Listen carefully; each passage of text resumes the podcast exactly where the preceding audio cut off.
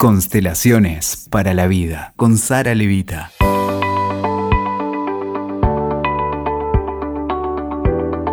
Con mucha valentía, paciencia y amor, te invito Sara a este episodio para hablar de los hijos y de las hijas. ¿Qué te parece? Y entiendo que es un tema tan, tan vigente que, que podamos encontrarnos para para poder ponerle palabras a lo que con tanta frecuencia nos encontramos en los relatos de los padres. En cuanto a los hijos, más allá de las edades, me encanta la propuesta. Es inevitable que podamos conversar sobre esto porque es un tiempo mm, muy difícil y muy desafiante para acompañar a nuestros hijos en su crecimiento porque ellos vienen con otras energías, con otros caracteres, son hijos de otro tiempo. Y nosotros también estamos siendo una bisagra generacional entre cómo nos han educado y cómo los estamos acompañando en su educación. Y si me permito pensar, tal vez las otras generaciones también son bisagra. Lo que pasa es que ahora todo se aceleró y el cambio se hace mucho más obvio, ¿no? Y continuar esos patrones es imposible. Entonces, nos enfrentamos todos en los roles que nos tocan con mucha incertidumbre con un plus de no saber si lo estamos haciendo bien por el cambio de época, ¿no? A, lo que siempre nos atravesó como padres, que es esa incertidumbre, si lo estamos haciendo bien o no, ahora viene como eso, como un reloaded, ¿no? Y es tal cual como lo decís, porque hoy todo se visibiliza gracias a la posibilidad que tenemos de comunicarnos, gracias a los medios que de pronto colaboran, ¿verdad? Las redes para que podamos encontrarnos en aquello que desde siempre aqueja y encuentra la relación con los padres y también nos desencuentra con los hijos y de los hijos con los padres. Yo sé que hay muchas personas que llegan a tus talleres y a tus consultas inquietas por estas problemáticas nuevas, entre comillas, a las que se enfrentan con sus hijos. Falta de límite, nuevas patologías, y uso esta palabra con mucho cuidado, porque tal vez son síndromes o son caracteres desfasados, no entendemos muy bien, te lo digo yo que no soy ni terapeuta, soy solo madre y, y buscadora. No entendemos muy bien, porque incluso muchas veces etiquetan ciertas cosas como enfermedades o síndromes que no son tal. Entonces, mi propuesta era eh, poder abordar esto que nos está pasando en rol padre, madre, hijo y demás desde la mirada de las constelaciones. Ante todo tenemos que saber que los hijos nos aman mucho y por eso nos pelean tanto, porque saben de nuestro amor incondicional. Son lazos que por más que la relación se interrumpa, ese amor también va a trascender el conflicto que, nos pueda desencontrar. La incondicionalidad. La incondicionalidad. Esa incondicionalidad que, los hijos en sus almas también saben acerca de sus padres. Y, acá me gustaría a lo mejor hacer una diferenciación en aquello que tiene que ver con el desarrollo madurativo, y aquello que tiene que ver con, la mirada de las constelaciones, porque desde el desarrollo madurativo de la personalidad, como hijos vamos atravesando diferentes etapas que tienen sus características en particular y que son normales cuando se actúan en esa etapa, pero ya no tal vez en otra. Por ejemplo, hace muchos años, la doctora Verasturi habló acerca del síndrome normal de la adolescencia, por ciertas conductas que tal vez en otro tiempo serían patológicas, pero esos comportamientos en la adolescencia son normales. Entonces, bueno, tenemos que mirar esto. Hay en los hijos, por ejemplo, un nivel de demanda que si actúan en la infancia es normal, pero tal vez si ya son biológicamente grandes, eh, no, no resulta tal. Entonces, hay algo que tiene que ver con el desarrollo madurativo de la personalidad. Y eso lo aborda la psicología. Entonces, poder diferenciar es lo que nos va a permitir mirar a nuestros hijos en principio en un marco más grande, que es lo que las constelaciones te ofrecen a la hora, por ejemplo, de darnos cuenta, esto que te decía, cuántas veces los hijos nos pueden provocar porque en sus almas saben que quizá nosotros como padres tenemos un duelo abierto, estamos mirando a una pérdida que nos marcó y que no pudimos, como te decía, elaborarla, trascenderla y volver a la vida después de un tiempo prudencial de duelo. Y mirar con estos ojos te permiten ver que la provocación de ese hijo o, la dificultad de aprendizaje que tiene o un patrón disruptivo en la conducta, por lo cual te llaman de la escuela todo el tiempo, o un trastorno de ansiedad que tiene, o una depresión, una falta de vitalidad, una apatía con el cual los hijos pueden estar, quizá responden a un llamado de atención por saber en sus almas que quizá nosotros no terminamos de elaborar un duelo, no terminamos de dejar de mirar algo de lo pasado como una fuerza que ellos en sus almas nos propician para que podamos volver a mirar hacia la vida, porque como a mí me gusta decirlo, los hijos son grandes atractores, por lo cual somos capaces de dejar algo en el pasado por amor a ellos. De cierta manera vos eh, me estás invitando a pensar en tus palabras, eh, que hay muchos desfasajes o hay muchas desequilibrios tal vez que hacen nuestros niños eh, o nuestros hijos casi en la adolescencia, que son solo un síntoma de que algo no está bien en nuestra vida como padres, por ejemplo.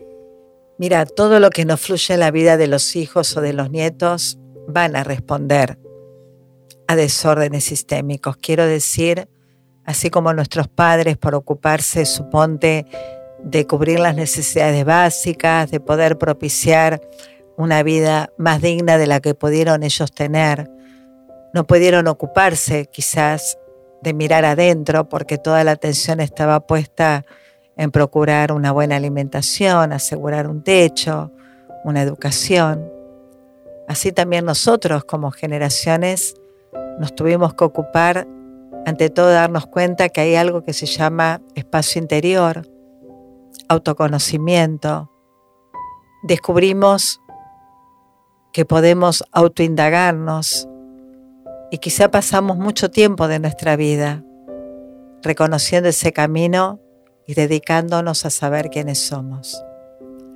Pero quizá de lo que no nos pudimos ocupar lo suficiente es de poder mirarnos como parte de nuestro sistema de origen y darnos cuenta que venimos enredados, enlazados también con aquellas experiencias aquellos destinos, aquellas vidas que vivieron los que llegaron antes. Entonces llegan las nuevas generaciones y de pronto se ocupan de poder quizá a través de una dificultad, de un síntoma, de algo que no fluye, darnos la posibilidad a que podamos mirar, suponte, algo que está pendiente, como te decía, despedir, a dejar en el pasado, a soltar, a incluir y entre paréntesis, no es nuestra obligación, porque la obligación como padres es dar la vida. Pero a mí me gusta decirlo así, Nati. Hoy las nuevas generaciones, muchos de ellos, cuentan con el bonus track de tener padres un poco más despiertos, como vos bien dijiste, siendo buscadores, que estamos dispuestos a dar mucho más que la vida. Cuando nosotros como padres tenemos la posibilidad de mirar aquello pendiente, que por no mirarlo quizás son nuestros hijos o nuestros nietos que lo miran en nuestro lugar, ahí colaboramos para retirarles a ellos aquello que es parte de nuestra responsabilidad, para que ellos puedan vivir su propia vida y su propio destino, que no está absolutamente en nuestras manos. Lo digo porque también somos parte de unas de generaciones de padres culpógenos, en donde solemos sentirnos en falta por no poder dar lo que tal vez los hijos necesitan. Cuando los hijos crecen, ahí tienen la posibilidad de poder mirar como hijos adultos a los padres y poder agradecer tanto con lo que también nosotros hemos tomado, de la misma manera que nosotros podemos agradecer tanto con lo que nuestros padres nos pudieron dar y no nos pudieron dar. Hablábamos fuera del micrófono sobre este punto, que tal vez puede ser un desorden en donde la polaridad se pasó de un lugar al otro, ¿no? Del lugar donde fuimos educados con restricción, con deber ser y demás. Y ahora en este nuevo tiempo hay un desorden entre la autoridad, por no repetir el autoritarismo, y entonces este desorden en los vínculos genera eh, estos niños que nos ponen las reglas a nosotros como adultos y nosotros creemos que lo estamos haciendo bien por permitirles su expresión, por ejemplo, y tantas otras cosas, ¿no? ¿De qué manera yo podría pensar un movimiento para recomodar ese sistema y que cada uno pueda volver a ocupar el lugar?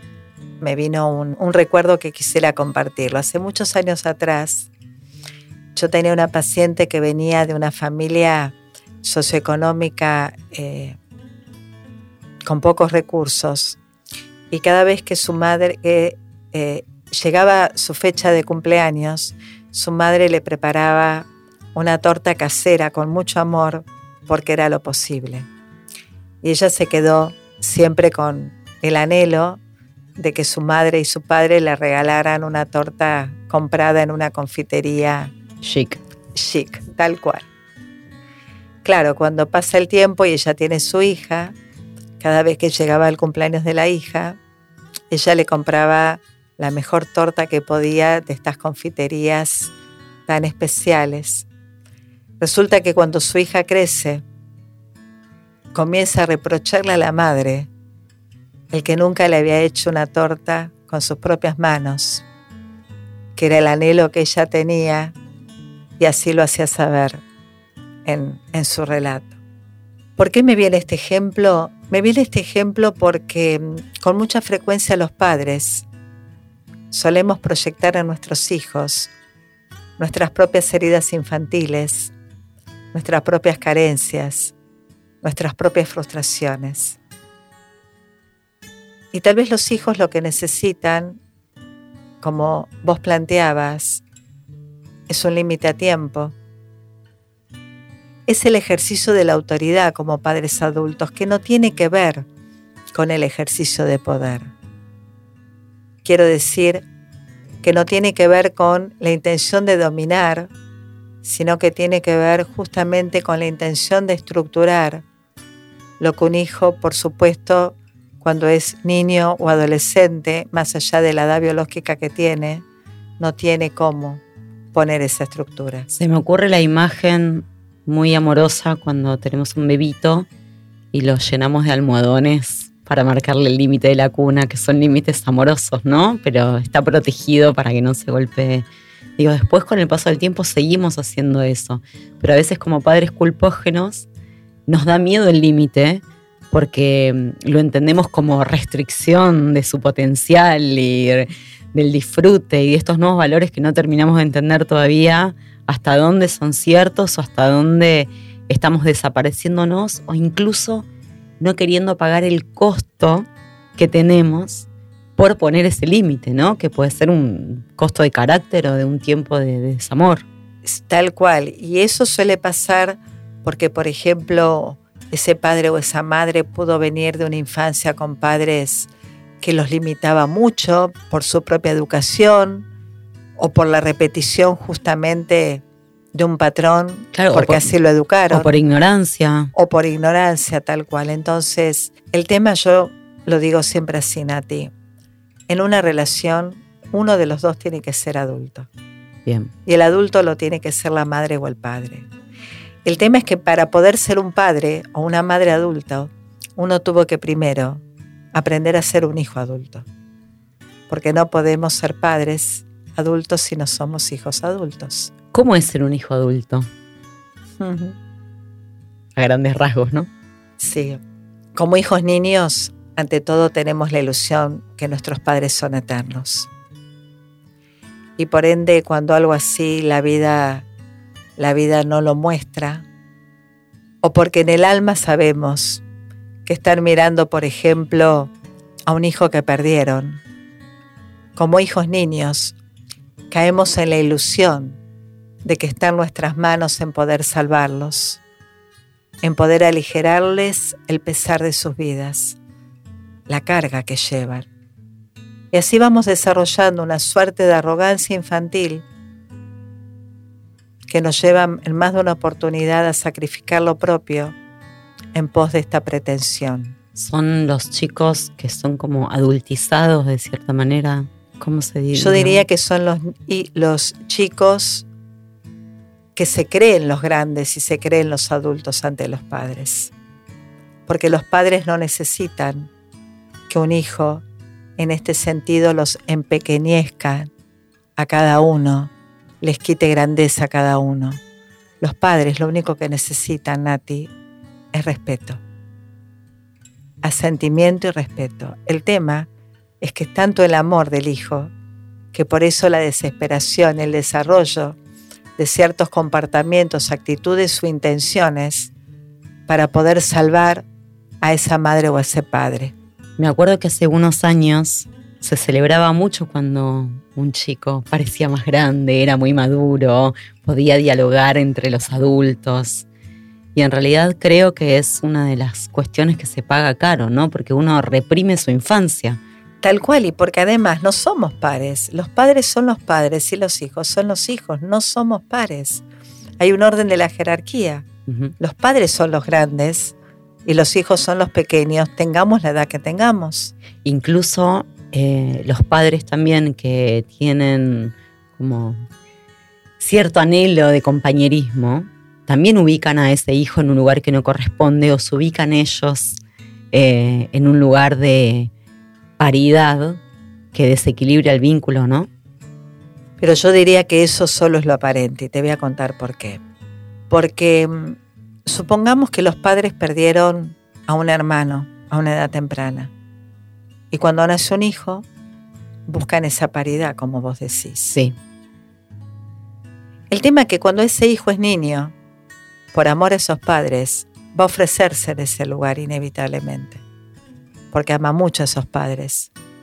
Y va a intentar salvaguardarlos de un dolor muy grande o de una culpa que llevan por haber sobrevivido a aquel. ¿Te imaginas que no está ningún hijo? Devolverle a sus padres a sus muertos. Es demasiado para cualquier hijo. No es cierto. Solo en la ilusión.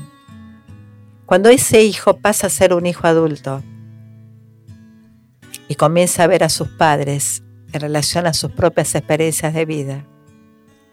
Y comienza a darse cuenta que no está en las manos de él o de ella como hijo hacer algo por esas experiencias tan dolorosas, ese hijo puede empezar a inclinarse ante los destinos de esos padres, agradecer tanto a pesar que tal vez una parte del alma se quiso ir detrás de ese hermanito y poder desde lo profundo renunciar a la, a la ilusión de salvarlos y poder internamente comprometerse hacer algo muy bueno con su vida, honrando ese amor, honrando la vida y honrándolos con sus propios destinos. Entonces, en ese momento el hijo puede pasar a tomar su propio lugar, con toda la fuerza que de ello deviene, y poder justamente resignificar su vida. De cierta manera, estaba pensando cuántas frases del saber popular decimos que en realidad tienen un sentido muy profundo. El famoso cuando seas madre me vas a entender, en realidad es cuando seas adulto o cuando salgas a trabajar me vas a entender, es como solo ocupando ese lugar uno puede resignificar eso que los padres le dieron o el esfuerzo por sostener, eh, por acompañar, por ir a la vida y tantas otras cosas, ¿no? Tal cual tal cual y por eso cuando uno va alcanzando un proceso en donde va reconociendo por dónde pasa a ser un hijo adulto, es ahí cuando vos ante tu propio hijo vas a tomar tu lugar como tal, más allá del lugar que te dé tu hijo. Porque así como un día tu hijo empezó a gatear y vos de pronto lo veías muy entusiasmado y curioso, con el enchufe en la pared, y quizá tuviste que tomarlo por la fuerza para evitar un accidente, ese, límite ha sido una expresión de amor porque estuvo al servicio de poder tomar la responsabilidad sobre una libertad que el hijo cuando es niño no puede asumir. Cuando el hijo pasa a ser adolescente, es igual. Desde el plano de la psicología, a mí me gusta decirlo así, las mejores infancias que resultaron entre hijos y padres, padres e hijos, inevitablemente te trae aparejado adolescencias muy difíciles, porque el hijo para desidealizarte te va a provocar todo el tiempo. Sí, me suena. Dice que a muchos más. Esa concepción eh, ayuda mucho a los padres a atravesar las adolescencias difíciles, digamos, que tanto desafío y tanta, tanto cuestionamiento esconde detrás un gran amor, una gran admiración. Así es, y esto también nos libera como padres del sentimiento de culpa a la hora de poner límites, porque en realidad el límite es una pauta de amor. No podemos en la vida crecer sin ellos. El tema es que seamos conscientes que para que un hijo pueda pasar a ser adulto, ¿cuánto se le va a facilitar si nosotros como padres así somos como testimonio. Pero, como vamos viendo, es un proceso que vamos alcanzando iniciándolo como hijos.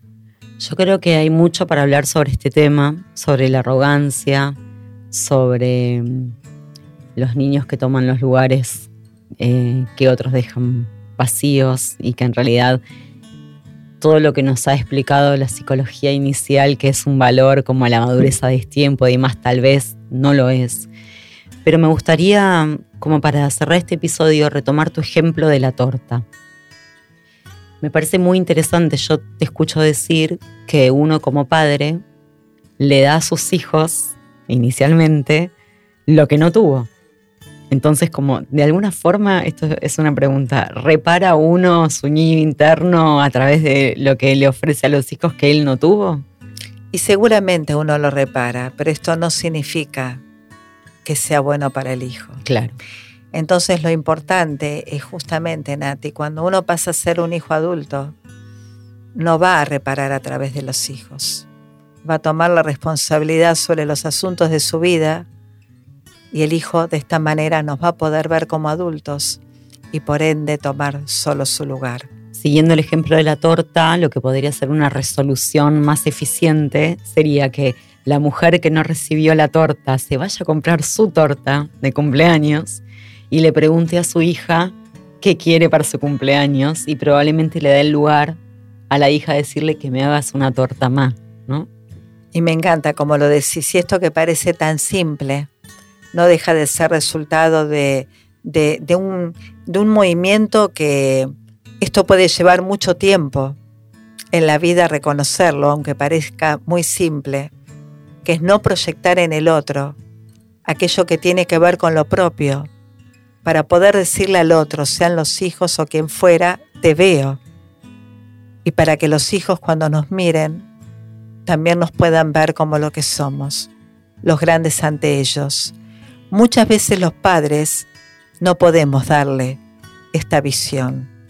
Y vuelvo a insistir, porque no tiene que ver con algo que es nuestro deber, nuestro deber es darle la vida, pero estos hijos vienen a ser parte de generaciones donde tienen este bonus track de tener padres que al menos intentamos poder ofrecerles algo más. Gracias, Sara. Gracias a vos, Nati. Escuchaste Constelaciones para la Vida con Sara Levita. WeToker. Sumamos las partes.